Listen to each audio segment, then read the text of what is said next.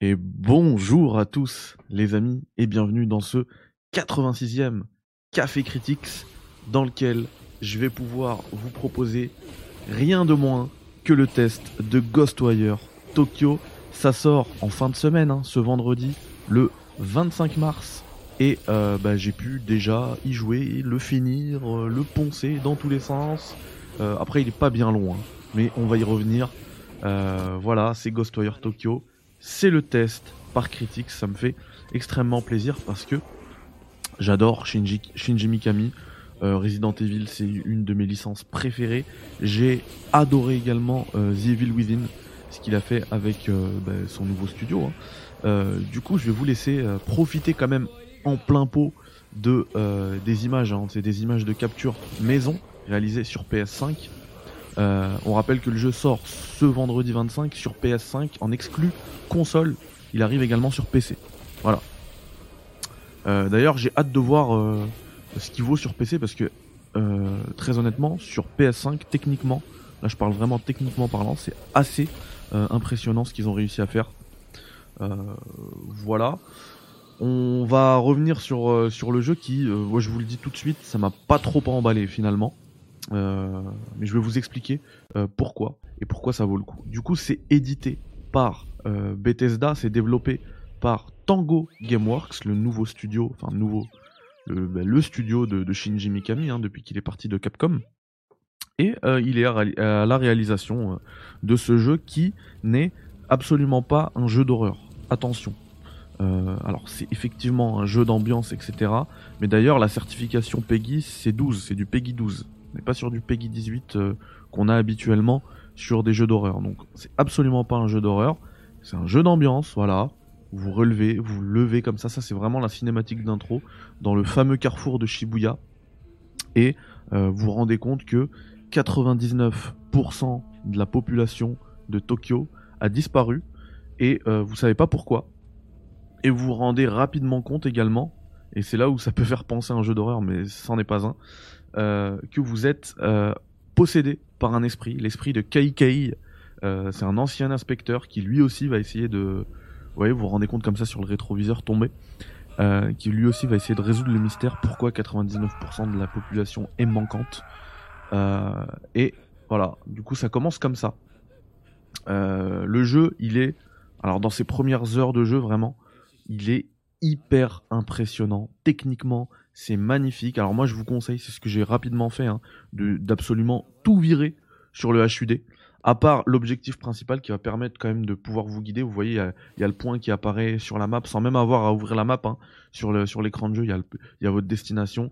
Ça, il y en a besoin parce que le jeu n'a pas été euh, créé, n'a pas été pensé pour être joué sans, sans ces aides, sans ces indications, sans le HUD mais du coup on peut tout enlever sauf celle-ci. Voilà. C'est pas Elden Ring, mais ça, apporte déjà quand même beaucoup plus d'immersion. D'autant que, et là c'est vraiment le point fort du jeu, artistiquement c'est euh, assez incroyable. La reproduction de Tokyo, alors moi j'y ai jamais été, mais on a vu des vidéos, on connaît quand même la ville. Euh, elle est extrêmement fidèle à la, réalité. Vous avez, vous, vous reconnaîtrez hein, les, le quartier de Shibuya, Shibuya, pardon, le grand carrefour, la tour de Tokyo, enfin. Et, ceux qui ont, qui ont visité Tokyo, je pense que ça va encore plus euh, les marquer. Euh, moi, en tout cas, j'ai trouvé ça magnifique. Et puis artistiquement, voilà, euh, ce qui se passe, en fait, c'est que puisque 99% de la population est manquante, tous ceux que vous allez rencontrer, c'est des visiteurs, c'est un peu ces esprits qui vont essayer de, bah, de, posséder un petit peu les gens dans le monde. Et ils sont complètement euh, inspiré et tiré euh, du folklore japonais, des histoires euh, traditionnelles japonais, avec ces histoires de yokai, les enfants imperméables, les, les femmes qui ont qui n'ont pas pu se marier et qui sont habillées d'une robe blanche et qui vous qui vont vous posséder, etc. Enfin, c'est pour pour les, pour les fans de, de la tradition japonaise, je pense que c'est une, une mine d'or ce jeu. Il y a plein de trucs, plein de références. Euh, voilà. Donc là-dessus, c'est quand même un jeu qui, euh, qui est très fidèle et qui assume ses origines. Et, euh, moi, je trouve ça extrêmement bien. Donc voilà.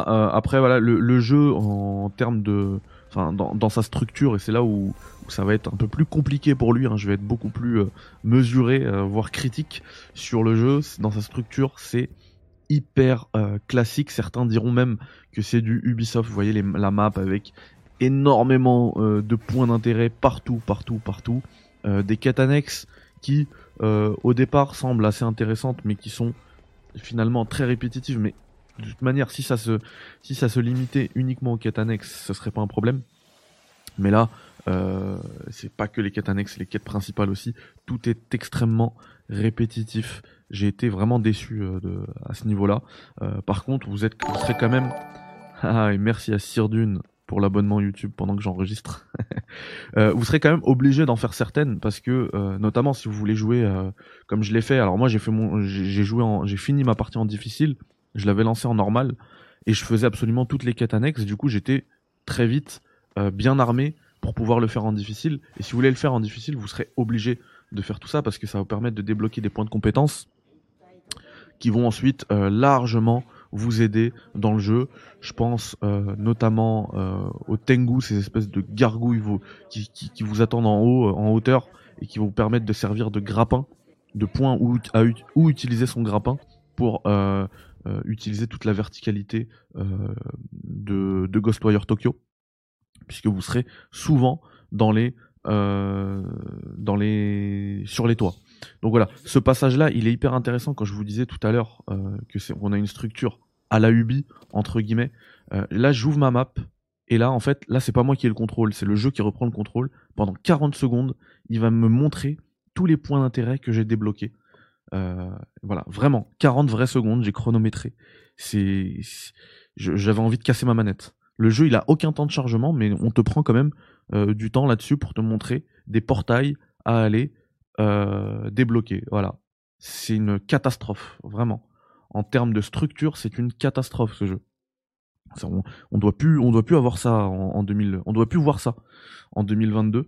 Euh, D'ailleurs, ça me permet de faire une transition par rapport, puisque j'étais encore sur la, structure du jeu. En fait, euh, dans Tokyo, il y, a un brouillard qui va vous empêcher de. À chaque fois que vous allez rentrer en fait dans ce brouillard, vous allez mourir. Donc ça, va vous empêcher d'aller explorer la map, toute la map, l'entièreté de la map dès le début. Pour dissiper ce brouillard, il va falloir aller vers tous ces temples là. Euh, là, ils sont en bleu, et ceux qui sont en jaune, c'est ceux que j'ai déjà fait. Tous ceux qui sont en bleu qu'on qu m'a montré. Et en fait, il faut aller là-bas les purifier. Et c'est toujours la même structure. Vous avez une mission, elle commence dans une zone sans brouillard, et la fin de cette mission, la fin de cette quête, elle va se terminer dans une zone avec brouillard, et pour arriver à cette zone, il va falloir libérer 1, 2, 3, 4, 5, parfois plus, euh, temples comme ça, les purifier, pour pouvoir continuer. Et du coup, à chaque fois, euh, purification égale combat, ce qui rajoute 5-10 minutes euh, de temps de jeu mais c'est inintéressant au possible. Moi qui avais adoré The Evil Within, un des points forts de The Evil Within, c'était notamment les boss fights. Ici, euh, les boss fights sont aussi très intéressants. C'est ce que vous voyez là. Euh, vous voyez qu'ici la, force brute ne fonctionne pas. Il faudra passer derrière histoire de retirer les queues de l'ennemi. Voilà. Euh, bon après c'est classique, hein, en schéma classique, vous voyez, elle avait trois queues au début, il faut faire ça, répéter ce truc là trois fois. C'est très classique, mais ça fonctionne bien. Moi j'ai toujours adoré les boss de Tango Gameworks, et là ça fonctionne aussi. Après voilà, faudra voir selon le niveau de difficulté. Moi je l'ai fait en difficile, il y avait quand même pas mal de pression hein, à ne pas se faire repérer, etc.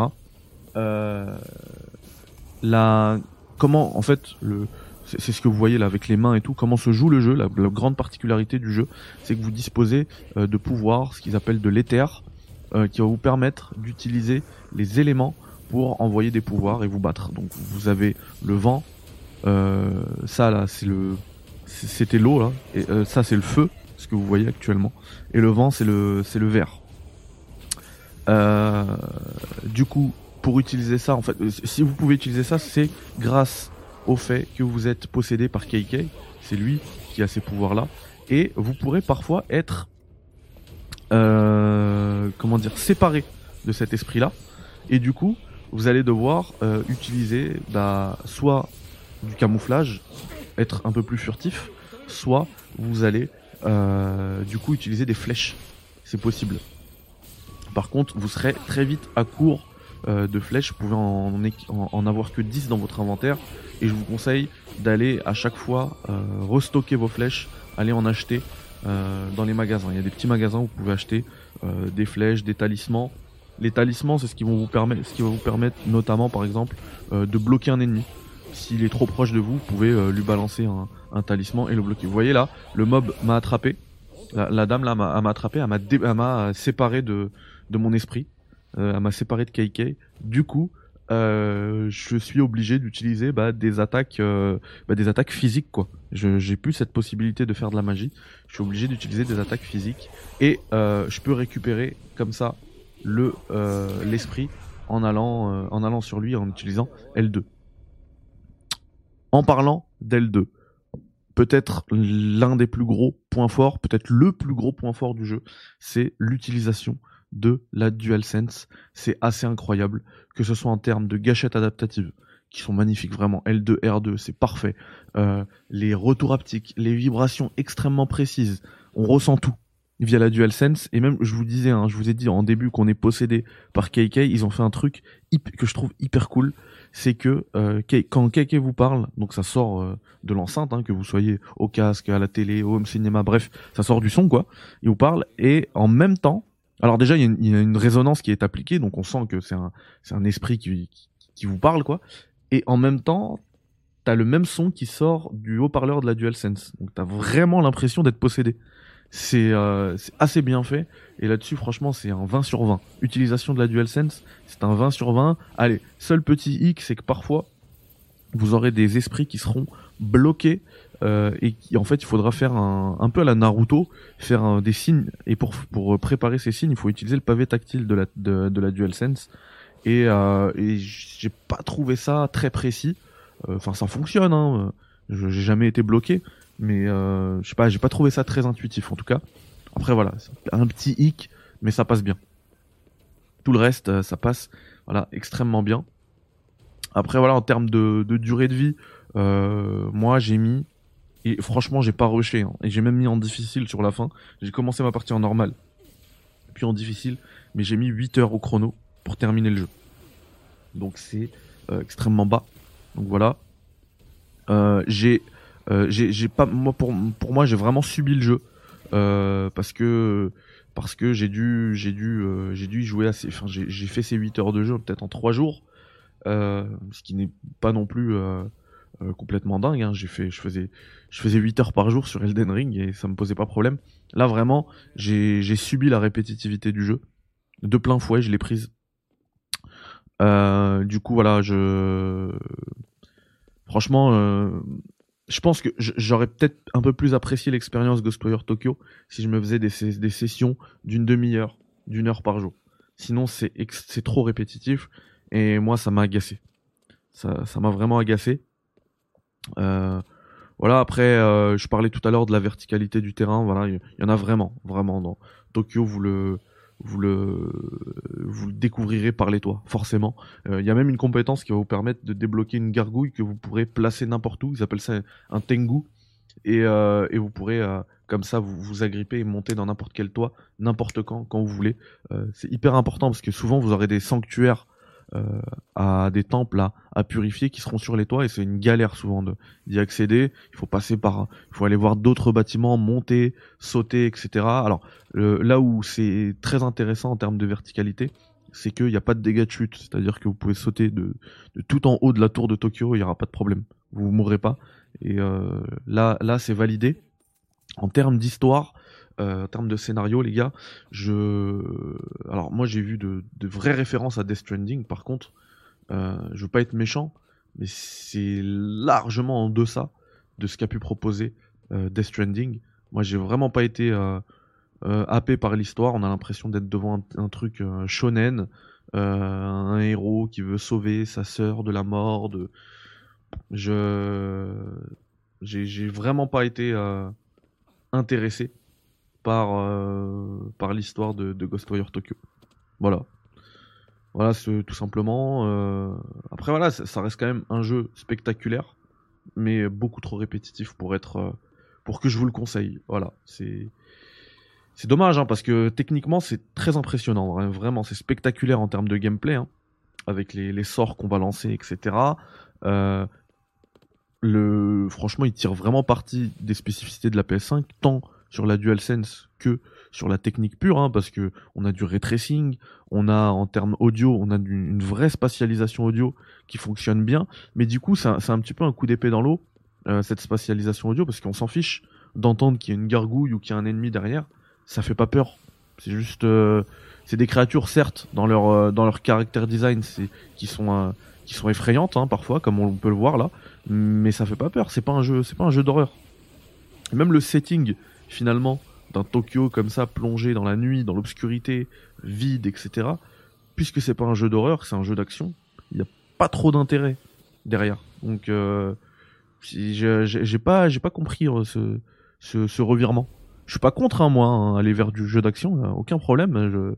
C'est parmi mes jeux préférés, mais Là, j'ai pas, pas très. On, sent que c'est un studio Tango Gameworks qui est habitué au, euh, au jeu d'horreur, qui tente, qui sort de, sa zone de confort, mais ça fonctionne pas forcément. Je pense que ça aurait été plus intéressant de faire un, d'assumer le côté horreur euh, jusqu'au bout et, euh, et d'en faire un jeu d'horreur. Voilà. Alors effectivement, il y aurait eu la certification Peggy 18 qui aurait peut-être freiné les ventes, mais mais ça aurait été réussi. Là, euh, ce qui va freiner les ventes, bah, ça va être, je pense, les retours critiques. Après, euh, moi, quand j'enregistre ce test, je ne sais pas ce que la presse en a pensé encore. Euh, je vous donne mon avis. ma note, je vais vous la donner aussi tout de suite. Pour moi, c'est un 6 sur 10. Très honnêtement, si vous avez une Xbox, attendez un an et faites-le sur le Game Pass. Franchement, ça, c'est un jeu Game Pass. c'est validé en tout point pour ma part. Par contre, euh, payer, payer plein pot pour un jeu de 8 heures. Alors je sais que certains sont pas d'accord, même mon pote Yannick par exemple, il est pas d'accord quand on, il aime pas qu'on qu'on lit tant de jeux et euh, et prix. Bah, pour moi il y a quand même un, ça a quand même un intérêt d'en parler euh, parce que parce que le jeu est très très court et quand tu payes plein pot, euh, enfin voilà, faut qu'il y ait quand même un petit retour sur investissement pour les pour les joueurs. Euh, et puis et puis en plus d'être très court, c'est pas c'est très répétitif quoi. Si c'était 8 heures d'une qualité grandiose, du truc d'un renouvellement euh, de là là y a rien, c'est 8 heures et c'est la même chose franchement.